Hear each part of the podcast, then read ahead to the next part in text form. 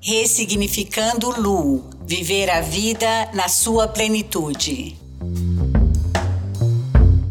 Estamos novamente aqui com Ressignificando Lu e hoje nós temos uma convidada que é muito especial por várias razões, né? Além de ser uma pessoa maravilhosa, assim, de uma competência ímpar, é uma pessoa que se dedica a uma causa muito nobre. É a Marta de Almeida Gil. Marta, boa noite. É um grande prazer ter você aqui conosco hoje. Lúcia, muito obrigada. É uma delícia. Estou me sentindo tão honrada, tão feliz, tão orgulhosa de estar aqui. Muito obrigada. Nossa, nós é que estamos em tê-la. Você é uma pessoa tão ocupada e conseguir assim uh, um, uma brecha na sua agenda não é uma tarefa muito fácil, né? Então, bom, vamos então fazer uma breve introdução à Marta Gil. Ela é socióloga e graduada pela USP e ela atua na área de inclusão das pessoas defici com deficiência desde 1980. Marta, conta pra gente aqui um pouquinho sobre a sua vida pessoal, a sua formação acadêmica. Vamos lá. Lúcia, então, ah, eu fiz ciências sociais na USP, né, como você disse, e também fiz o curso de história, mas ah, na USP também, mas não completei. Eu achava que, enfim, são assuntos que se completam e que eu gosto muito. Mas, enfim, o meu coração realmente ficou com as ciências sociais e principalmente com a sociologia, né? E tô aqui, né? Comecei a trabalhar nessa, nessa área de pessoas com deficiência há muito tempo. Uh, inicialmente foi um, era um trabalho voluntário, né? Que eu, uh, que eu fui convidada e resisti muito, preciso confessar. Porque na época a, as pessoas com deficiência eram vistas como um objeto, assim, como sendo alvo de ações de caridade, filantrópicas, e eu brincava, dizia que era das velhinhas caridosas. E na época eu não era uma velhinha e não era caridosa, não, não nesse sentido do termo, né? Mas foi uma insistência muito grande de um senhor cego, psicólogo, ah, e aí ele dizia: a gente não tem dados sobre a população. E a preocupação dele era com as pessoas com deficiência visual, porque ele, era, ele tinha ficado cego por um acidente com arma. Ah, com aquela espingarda de chumbinho, né? Uhum. Aquela coisa de garoto caçada no interior, enfim. E aí ele dizia que era muito importante ter dados sobre as pessoas com deficiência visual. E aí ele insistiu muito e ele acabou me convencendo né? E na época existia o projeto Rondon, e ele tinha bons contatos com o Rondon, né? E o Rondon, então, uh, incorporou uma pesquisa, um formulário que eu construí, né? E aí precisei estudar um pouco, saber que perguntas fazer, porque não tinha nada nessa época. E aí esse questionário foi aplicado, ah, e aí a gente eu dava um treinamento para os jovens estudantes, tal, e ele foi aplicado em regiões muito carentes, porque o projeto Rondon atuava justamente nas regiões carentes de nove estados do Brasil. E aí os resultados foram muito impactantes. Foi a, até onde eu sei, é sempre complicado a, a, afirmar que é a primeira, porque nem sempre a gente sabe, né? Mas até onde eu sei, foi a primeira grande pesquisa mesmo, né? Ah, que mostrava o perfil dessas pessoas, quem elas eram, se elas tinham estudado, se trabalhavam, como é que elas achavam que tinham ficado adquirido a deficiência, enfim. E os dados foram riquíssimos. E aí fiz essa, esse trabalho durante seis, sete anos, voluntariamente, enquanto isso eu estava trabalhando como socióloga mesmo, até que o projeto Rondon acabou. A, a, os resultados da pesquisa foram impressos, foram distribuídos, a, foram distribuídos para as bibliotecas do Brasil e também um, foram dois exemplares para os Estados Unidos, para a Biblioteca do Congresso Americano que é aquela biblioteca linda, enorme, lá em Washington. Lá em Washington. Uma beleza de prédio. E aí, pronto, fui seguindo a minha vida, fui trabalhar lá pelas tantas com uma rede de informação e comunicação. Ah, era o comecinho do governo Montoro, né? E questão, os municípios estavam sendo muito estimulados e tinha muita coisa importante acontecendo nos municípios. E aí eu fui, ah, trabalhei, conheci essa forma de trabalho, trabalho em rede, eu nunca tinha feito isso, e foi riquíssimo também. Até que um dia uma amiga disse: Olha, chegou uma entidade americana com nome muito esquisito. Ah, e eles estão procurando pessoas com projetos interessantes. Aquela sua pesquisa de cego, aquela coisa esquisita, porque para os meus amigos era uma coisa muito esquisita. Ah, por que, que você não apresenta? Né? Aí, bom, não custa nada, né? Ah, só que aí eu fiz uma, uma, um rápido levantamento e percebi que a gente não tinha informações, não só a, a gente não tinha informação sobre os outros tipos de deficiência. Eu disse, bom, se é para ousar, né? Então vamos pensar grande e fazer uma, um, propor uma rede de informação e de comunicação sobre todos os tipos de deficiência. Ah, propus, fiz, eu fiz o projeto, fui selecionada, ah, ganhei uma bolsa durante quatro anos e procurei a USP né, a, a minha universidade e para propor uma parceria. Né? E a USP topou, eu achei o máximo. E eu achei que era uma forma de eu uh, retribuir o ensino que eu tinha recebido, porque eu recebi um ensino público, gratuito e de enorme qualidade. Né? Então, alguns alunos, uh, depois, quando se formam, fazem cheques e tal. E eu não, o que eu tinha não, não era cheque, mas era uma ideia, um projeto, né? A USP aceitou, uh, e aí eu me organizei como uma pessoa jurídica e fui para a USP. Fiquei lá 16 anos. Nossa, que maravilha! Então, a, descortinou um mundo assim totalmente novo para você. Agora, Marta, naquela primeira pesquisa que você, você fez em parceria com o projeto Rondon, você focou só nos deficientes visuais e não, não abrangeu os outros tipos de deficientes? Não, não porque o, o interesse do Uh, o foco do projeto era só deficiência visual. O senhor que tinha conseguido o, o contato com o Rondon, né, uh, ele era cego e ele queria saber uh, da, do grupo dele, né, do, do segmento populacional dele, né. Ah, com certeza. Só sobre cegos. Ai, com certeza. Mas que bom que você depois teve essa visão, né, de ampliar, porque realmente eu acho que não, naquela época não tinha estatística nenhuma, né, em relação às pessoas com deficiência, né? Não, a gente tinha só uma estimativa, que é um chute, né? Entendi. Da, da organização da, da OMS, a Organização Mundial da, da, da Saúde. Saúde. Ah, nossa, então foi realmente um projeto assim super pioneiro, né? E por, por conta desse projeto aí foi que você ganhou ah, o título, não sei se poderia dizer assim, como empreendedora social da Choca, foi isso? Foi exatamente, foi exatamente. Porque a Choca Procura, e também foi um conceito novo que ela trouxe aqui para o Brasil. Ah, do, a gente sempre falou do empreendedor, claro, mas o empreendedor do mundo dos negócios, do empreendedor, empreendedor que quer lucro, e que é super legítimo, claro. Né? Uhum. E aí a Choca trouxe esse conceito do empreendedor social, né?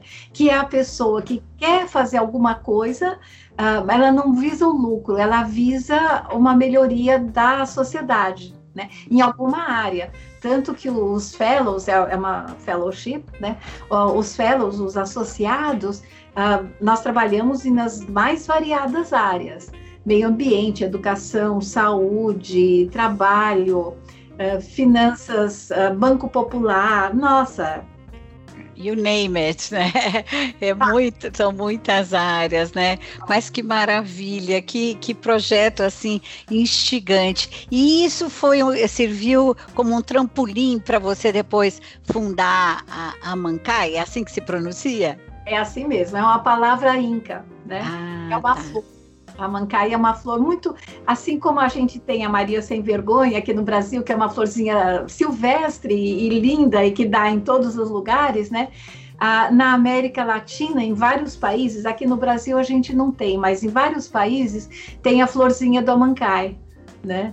tem uma série de lendas, os incas tinham uma série, eu tenho uma série de símbolos, né? Não, foi por causa do Amancai que, eu, que a USP pôde fazer uma parceria, porque eu não podia chegar lá como Marta, Uhum, como pessoa física, digamos assim. É, não tinha jeito, eu não podia chegar lá, sentar numa mesa e dizer, bom, então eu sou a Marta, eu tenho uma ideia. Não, não dava. Não, ninguém ia te aceitar lá, bom, né? Eu não chegava nem, não passava da porta. Então, uh, foi por isso que eu, que eu criei, que eu, juntamente com amigos, né, a uhum. gente criou o Amancai. Olha que maravilha! E você que escolheu esse nome tão inspirador, Olha, Lúcia, aí tem uma, há uma dúvida que eu acho que eu vou perpétua para mim. Na época eu estava casada e foi uma época que a gente estava muito ligado uh, na América Latina, conhecendo a música da América Latina, os poetas tal. E o meu marido, na época, né, meu ex-marido, gostava muito da, da cultura latino-americana e eu também. Ele acha que fui eu que escolhi o nome, e eu acho que foi ele. Então eu não sei.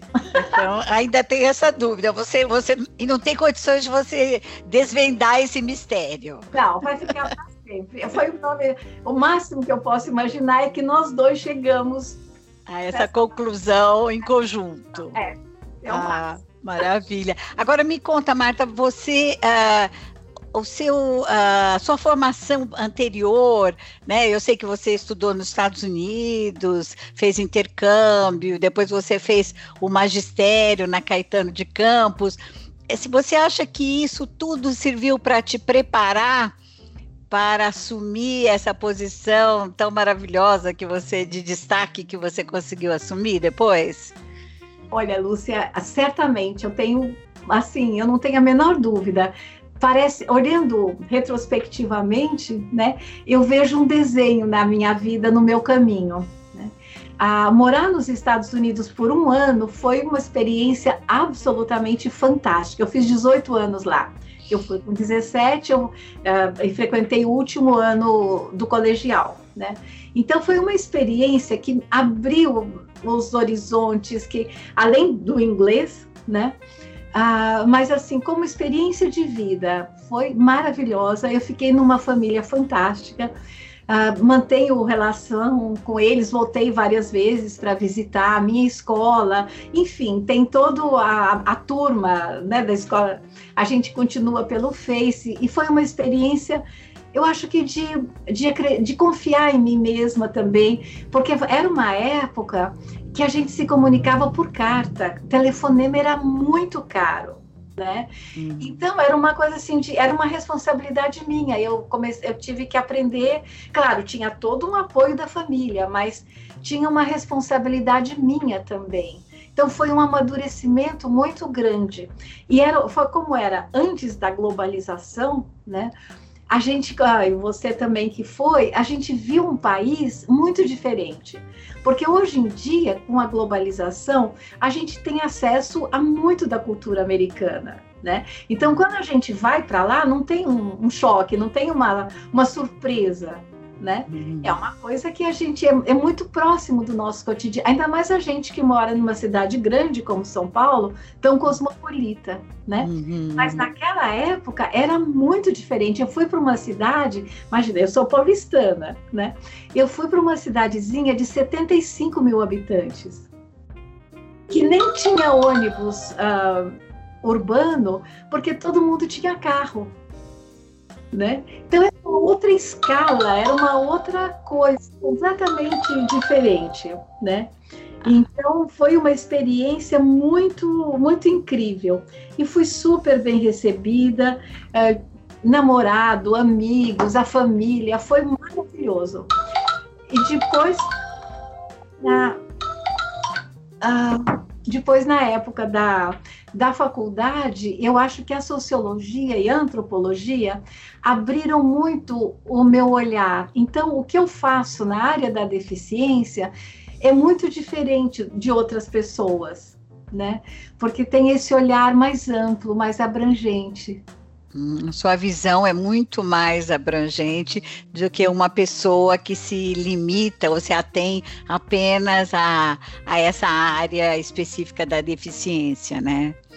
Eu não sei se é mais abrangente, mas é muito, é muito diferente.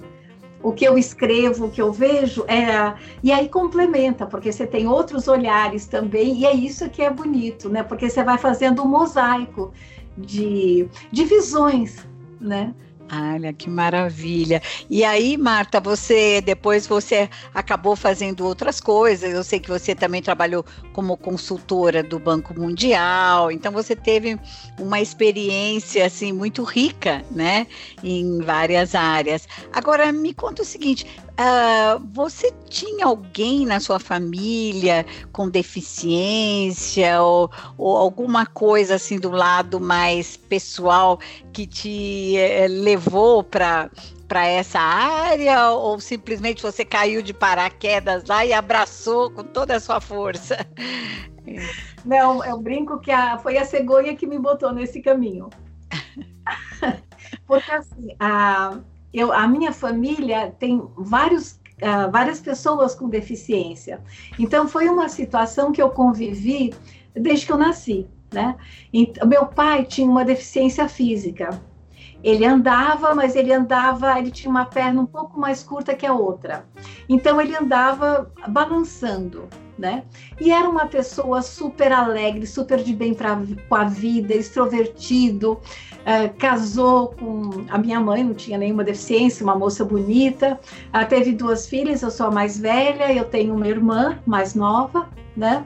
E ele sempre foi uma pessoa super dinâmica, super alegre, uh, de bem mesmo com a vida, não tinha tempo quente, né?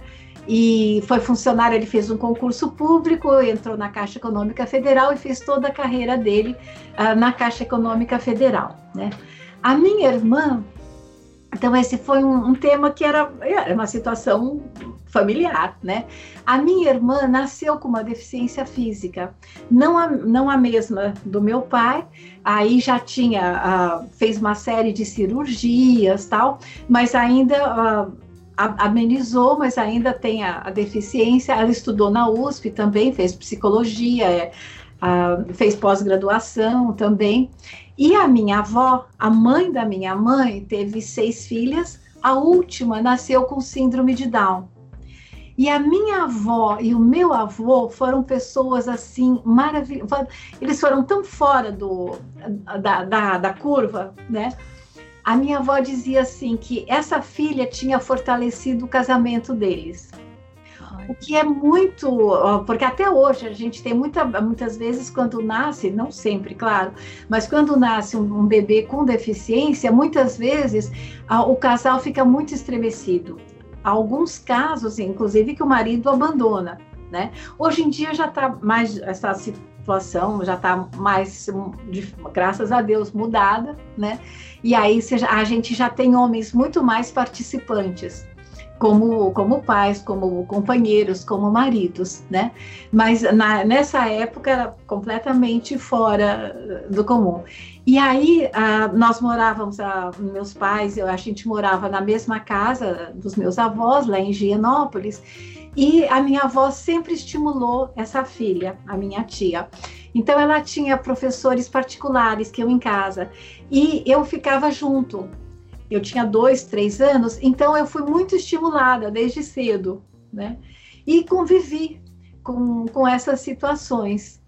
E, mas foi entrar na área ah, mais profissionalmente mesmo da deficiência, eu tinha 40 anos, né? Hum. Foi aí que eu fui para a Choca e aí que eu comecei a trabalhar profissionalmente, né?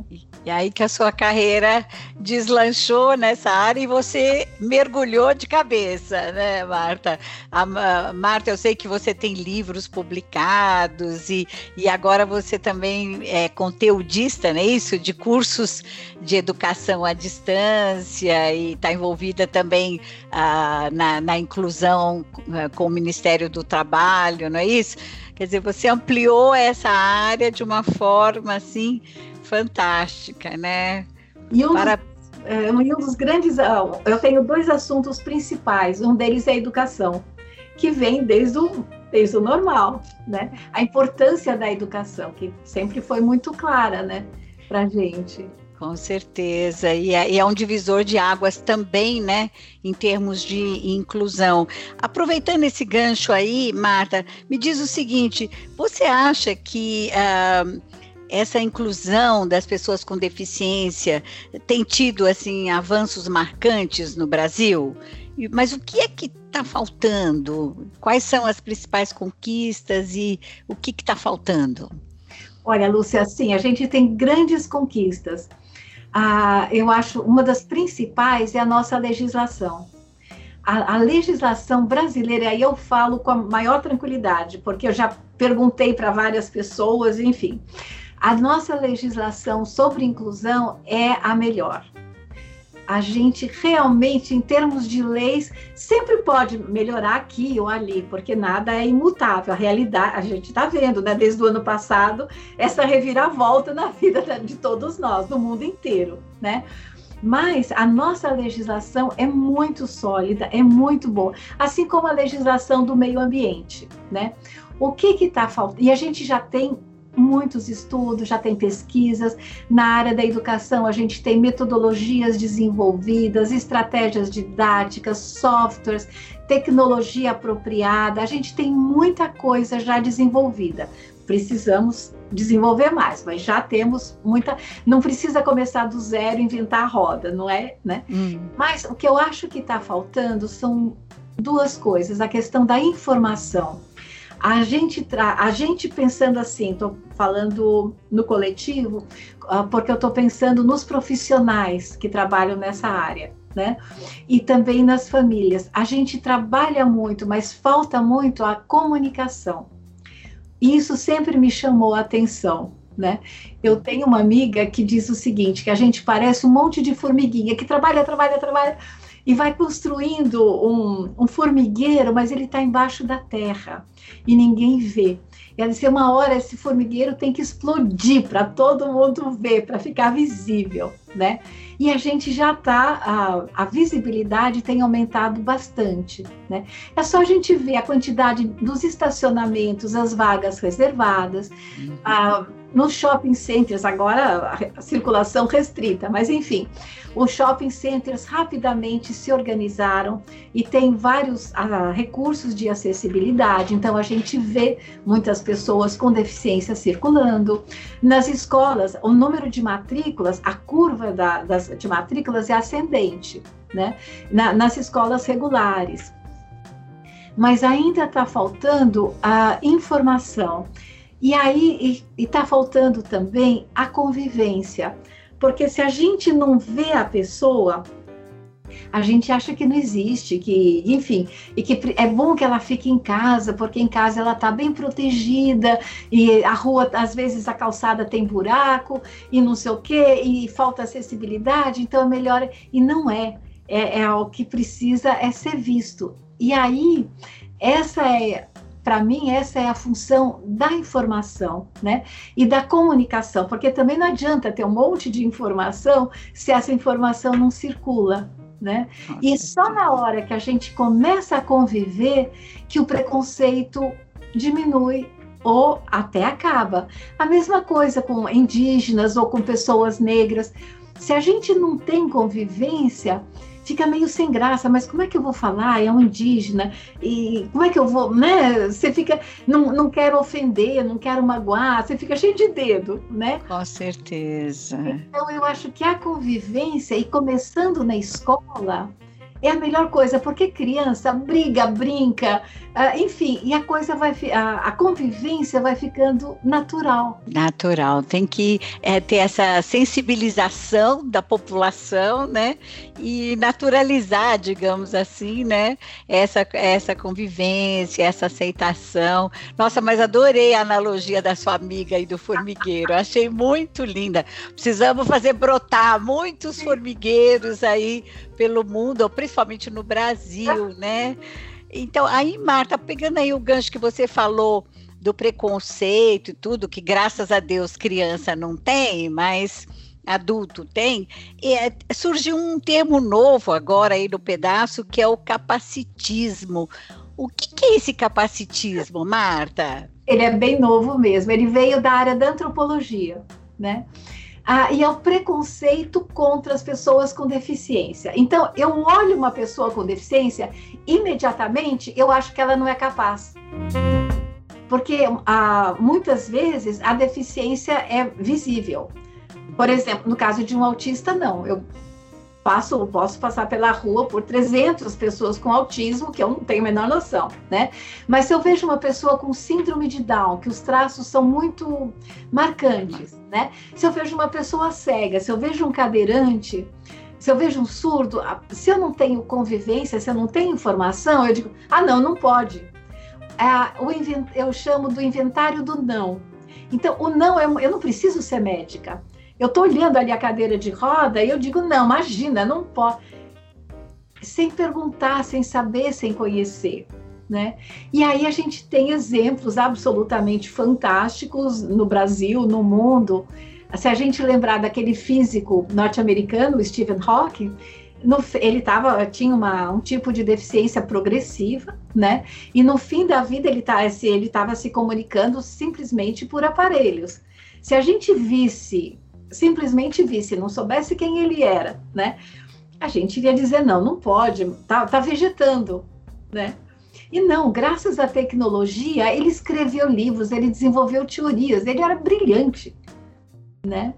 Então, o capacitismo é isso, eu olho e já vejo, já digo não, né? Tem um preconceito. É, porque o preconceito é isso, ele rotula, e rotula rápido, né? A mesma coisa, a, teve uma época na USP, por exemplo, que a, a, a USP recebia muitos estudantes africanos de intercâmbio. E aí, muitas vezes, eles, eles chegavam para perguntar alguma coisa. Tava, você estava caminhando pelo campus, eles queriam saber o de, determinado prédio, enfim. Muitas pessoas tinham muito medo, porque viam um homem negro.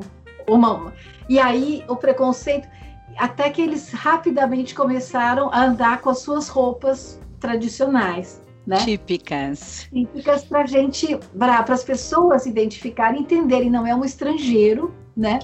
E ele quer alguma informação. Eu não vou ser assaltada aqui nesse campus, né? É verdadeiro. Então, a comunicação é extremamente importante, né? Ah, falando então nessa divulgação e, e todo esse esforço, né, para tornar as pessoas muito mais sensíveis, né, a, a pessoa com deficiência, ah, nós temos a, a Mara Gabrilli, que ela é bastante conhecida. Aí eu queria saber nessa luta, né? Eu queria saber, eh, você tem algum contato com ela? Qual é o seu relacionamento com a Mara Gabrilli, Marta? Ah, tenho, eu me considero amiga, não amiga íntima, de confidências pessoais, né? Mas eu tenho uma admiração enorme pela Mara, gosto muito dela, a gente se fala de vez em quando, né? E eu admiro muito, eu respeito muito a Mara. Ah, uma moça bonita, que ficou num acidente, ela ficou tetraplégica, ou seja, ela ah, foi um acidente de carro, né? E ela ficou três meses sem poder falar. Ah, ficou internada, entubada, né? E não tinha formas de se comunicar com a família, então com qualquer pessoa. Então ela, ninguém sabia Uh, se o cérebro, se, a, a, a, se o cérebro dela tinha sido afetado e ela estava perfeitamente lúcida. Então imagina o pesadelo de você estar tá lúcido e não conseguir mexer um músculo, nada, nem, nem, nem uma piscada de olho, né? Para poder se comunicar. Aos poucos, e graças a um super tratamento médico que ela teve acesso, né? Ela foi se recuperando e aí ela começou a trabalhar uh, nessa área. Ela abriu o instituto, né? E eu a conheci, e ela rapidamente foi para a carreira política, porque ela dizia: Eu quero mudar essa realidade, que não era a realidade dela, nem passava pela cabeça, né? E ela tinha um programa na Rádio Eldorado de entrevistas de pessoas com deficiência. E a, a gente se conheceu numa, nossa, numa entrevista com Heródoto Barbeiro, na TV Cultura, e assim, gostamos uma da outra, e aí ela, quando ela foi se candidatar, né, ela se candidatou duas vezes, ela me convidou para assumir o programa dela, porque na, na, época da campanha eleitoral, enfim, a nossa lei eleitoral proíbe. E foi uma, bom, primeiro foi uma honra, né? Porque ela adorava aquele, então era uma coisa assim de entregar o filho, né? Para uma outra cuidar. E, e foi uma experiência fantástica, porque eu pude entrevistar muitas pessoas, consegui fazer, a Rádio Dourado deu também muito apoio, uh, conversei com pessoas de Portugal, então foi muito, e isso aconteceu por duas vezes, né? Então, para mim foi uma experiência, eu nunca tinha feito rádio, nunca nem pensado nisso. E foi muito importante porque deu voz também a muitas outras pessoas, né? Uhum. Porque uma capacidade, a Rádio Dourado tinha uma audiência muito significativa, né? Ah, depois disso a gente continua, a gente se fala de vez em quando, se eu acompanho um pouco o, o, a trajetória do, do, Instituto, que faz coisas fantásticas. Eu, eu admiro muito a Mara, gosto muito dela. Que legal, precisamos muitas Maras e muitas Martas nesse Brasil para a gente poder realmente avançar nessa área, né? E você já pensou em se candidatar a algum cargo político, Marta? Não. Não? Por que não? Você acha que não poderia também dar uma forcinha lá para Mara Gabrilli? Não, acho que a, o meu trabalho é, é noutra, noutra área, não, Luciana não, não enveredaria por, é, pela política. E a Marta, me fala uma coisa, você se sente realizada? Sim, muito. É, e se você tivesse que começar tudo de novo, você mudaria a sua trajetória de vida? Essa pergunta, olha, Lúcia, a, na maior parte dos dias eu diria que não. Aí tem alguns dias que eu acordo assim, ai, mas aqui ali eu podia ter feito, eu devia, né? Mas no geral não. E eu tenho encontrado uh, e cada vez mais pessoas muito incríveis, né? Porque ninguém faz nada sozinho. Eu costumo brincar dizendo, mas que eu acho que é verdade, que depois do Leonardo da Vinci, ninguém mais sabe tudo. Porque né, o Leonardo era uma enciclopédia, né? Mas, era o gênio, né? mas o conhecimento humano, depois desse século, ele cresceu tanto, ele se expandiu tanto que ninguém sabe tudo, né? Graças a Deus, porque é uma riqueza, você tem diferentes olhares, a, a diversidade é uma coisa que só acrescenta, né? Então eu tenho encontrado apoios incríveis, pessoas incríveis.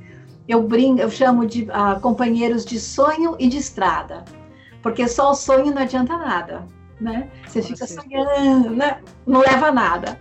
Então, mas você precisa ter um, um sonho, uma utopia, uma, enfim, um propósito, né? Para correr aí, atrás, né? correr atrás. E aí você encontra companheiros que vão somando, vão agregando gente de todas as idades, de outros lugares. Estou com alguma uma parceria com, com a Argentina, por exemplo, uma empresa multinacional de consultoria, pessoas fantásticas. Então, é uma riqueza.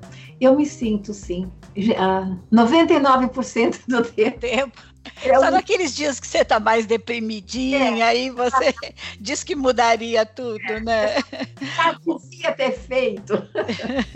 Ô, Marta, e fala para mim, onde que você, de onde você extrai tanta energia? Você está trabalhando mais do que você trabalhava antes, então, em vez de desacelerar, você está acelerando, é isso? Eu acho que... Uh Bom, com a pandemia, acho que todo mundo está trabalhando mais, não sei, em todos os sentidos. Quando a pandemia começou, eu achei bárbaro. Eu disse, ai, agora eu vou ficar em casa sossegada, eu vou arrumar estante, uns guarda-roupas, não sei o quê, que nunca dá tempo de fazer, dá, que nada, né? Ah, mas eu acho que essa sensação de, de ter um propósito na vida mesmo, né?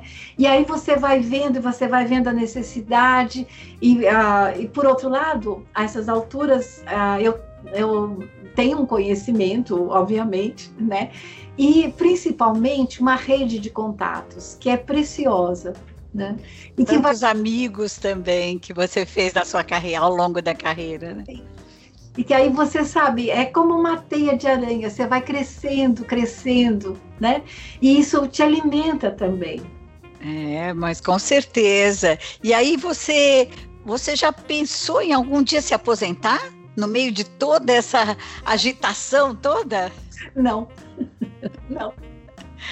Não está no, no, não tá no seu radar? Não, não está. Quando eu deixei o. parei de pintar, eu comecei a ter cabelo branco muito cedo. Na faculdade eu já tinha cabelo branco. Né? Um lado da minha família tem cabelo branco muito cedo e eu peguei, puxei esse lado. E aí depois, ah, com, quando eu resolvi deixar o cabelo ficar branco e tal, ah, muitas pessoas assim, ah, então, você se aposentou e eu ficava indignada. Foi o cabelo, eu só parei de pôr a tinta no cabelo. Não, não estou aposentada e não me vejo, não, não faço ideia. É, não né? sei. Com, toda esse, com todo esse agito aí, eu também acho meio improvável, viu, Marta? Agora, me diz uma coisa, como é que você se descreveria em três palavras, Marta? Bom, impulsiva, certamente. Otimista. Acho que corajosa. É, também acho, eu concordo. Eu acho que você escolheu bem aí as três palavras para se descreverem, que realmente é, é essa a sua personalidade, né, Marta? É, eu fiz coisas assim, teve umas, umas, épocas que a minha mãe ficava meio desesperada. Ela dizia, mas os seus primos todos casaram e eu nunca casei, né? Ah, eu saí de casa quando eu estava na, na faculdade, eu fui morar numa república. E assim, meus pais moravam nas perdizes. E a, a, república que eu morava era na Vila Madalena. A Vila Madalena estava começando, né? Então eu não tinha uma razão para sair de casa. Eu estava a poucos quilômetros de distância, estava na zona oeste, né? Então, minha mãe dizia, nossa, mas os seus primos homens casaram todos certinhos tal. E eu fui a única que fui para os Estados Unidos com 17 anos, né? Ah, em uma época que a gente, que era uma aventura, né? E, e aí depois saí de casa, enfim. Então. Isso... Você é muito, muito corajosa, né? Numa época que você se destacou, porque não era a norma, né? Não era comum. Não. Mas foi divertidíssimo. E morar em República foi, eu adorei, foi uma delícia. E era assim, eu, eu era estagiária, então nós éramos em três moças, né? Então era, era tudo muito contado, tudo e ao mesmo tempo tudo muito dividido, né? Os móveis, a gente saiu de casa com a cama, a, a estante de livros, os LPs, né? E era isso. E aí a gente foi juntando. Aí tinha um amigo que emprestou um sofá, outro emprestou um fogão. E tudo isso para mim era super divertido. É uma experiência muito legal, né? Você realmente eh, marcou época, hein? Na vida tinha um monte de repúblicas e a gente tinha era um outro tipo de, de vida, né? Era uma coisa de muita divisão. Sábado era assim, aí ah, eu tenho um frango, eu tenho arroz, então juntava uma coisa muito de comunidade, né? E eu... era do compartilhamento, né? Eu achava isso divertidíssimo. Aprendi a cozinhar, eu não sabia fazer nada, nem, nem, nem coar café, fazer café, eu não sabia nada, né? Então foi, foi, foi um monte de descoberta. E uma coisa assim de saber que eu conseguia sobreviver com pouco, né? E que sempre tem um jeito. Né? Você vai aprendendo, alguém te ensina a fazer um arroz, alguém não sei o que lá, enfim. E a vida e a vida segue, né? Mas Exato. são essas descobertas são muito importantes, né, Marta? Marta, eu ficaria aqui o dia inteiro conversando com você e eu estou sentindo que o tempo está urgindo aqui. Eu queria saber de você o seguinte: um, o que, que você daria, que dicas você daria para os ouvintes do Ressignificando Lu e que querem viver a vida na sua plenitude? Eu acho que é descobrir o que te move, o que te interessa, o que te apaixona, né? O que faz com que você levante da cama, né? O meu pai americano tinha um jeito de me acordar, tinha uma pergunta toda manhã, e eu lembro dele muitas vezes, né? Ele me acordava dizendo assim: "O que, que há de novo hoje? O que, que tem de novidade para o dia de hoje?", né? Porque tinha muitas novidades. Ah, como era uma cidade muito pequena, eu fui a, a, estrangeira que muitos viram, a primeira estrangeira que muitos viram, né? Então tinha entrevista no jornal da cidade, eu ganhei a chave da cidade, tinha um monte de coisa assim. Então, ah, eu, e essa pergunta, o, o que, que tem de interessante, de novo, para hoje? Exciting, né? Então, eu acho que é isso, a gente descobriu o que, que, o que, que movimenta a gente, a sua paixão, né? E também eu acho que a questão de você é, não ter limitações, né? Porque eu vejo que você, para você, o céu é o limite, não é isso? É porque aí não sou só eu, né? Você vai atraindo outras pessoas, vai conhecendo, né? Eu não é raríssimo fazer alguma coisa sozinha. Eu nem sei se eu uh, sempre tem sempre uma equipe, tem sempre um grupo, diferentes, porque são trabalhos diferentes, né? E a idade não é um empecilho para você? Não. Não. É isso que eu acho importante, né? Das pessoas sentirem que ainda tem muito a realizar, tem muita coisa a ser feita, né? Apesar da idade, né? Ou graças à idade a gente uhum. pode também fazer tudo isso. Eu acho que essa nossa geração, Lúcia, está trazendo exatamente isso. E o nome do seu programa é exatamente isso. Como você se ressignifica, né? Porque a, a, minha avó, eu vejo fotografias da né, minha avó, a sua, enfim, né? com 60 anos eram umas senhoras com cabelo preso, branquinho, roupas muito discretas, um azul marinho, um preto, um cinza, né? Já muito acomodadas e muito idosas, se sentindo. E a gente tá cheia de vida, fazendo ginástica, viajando, uh, cuidando de né, né uh, trabalhando. É, realmente eu acho que, graças a Deus, que o mundo mudou, né, Marta? E mudou para melhor, né? Ô, Marta, eu não tenho nem palavras para te agradecer pela sua entrevista, que foi maravilhosa. A sua generosidade é, me comove, acho que está comovendo também todos os ouvintes, porque essa sua dedicação é algo, assim, fantástico. Muito obrigada, viu, Marta, pela sua entrevista e, e sucesso e bastante projetos para você. Muito obrigada, Lúcia. Muito obrigada. Gratidão. Muito obrigada. Maravilhoso.